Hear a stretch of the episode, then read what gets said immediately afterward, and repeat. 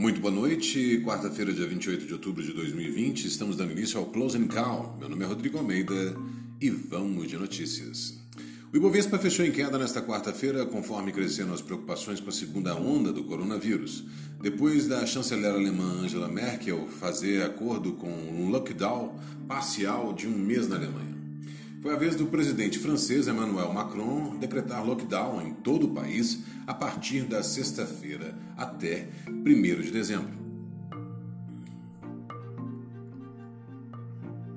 Perda de leitos e privatizações no SUS. Na terça-feira, um decreto do governo federal incluiu unidades básicas de saúde no PPI, Programa de Parcerias de Investimentos, um programa de concessões e privatizações do governo federal. O documento é assinado pelo presidente Jair Bolsonaro, sem partido, e pelo ministro da Economia, Paulo Guedes. Radar corporativo. Depois do fechamento, serão divulgados os números da Petrobras, Vale e Bradesco.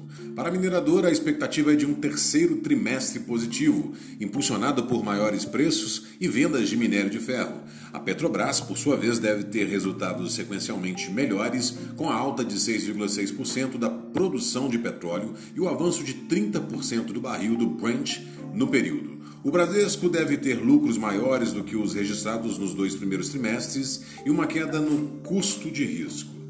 Essas foram as notícias do Close and Call. Muito obrigado pela audiência. Encontro todos vocês amanhã. Tenham uma excelente noite e até lá.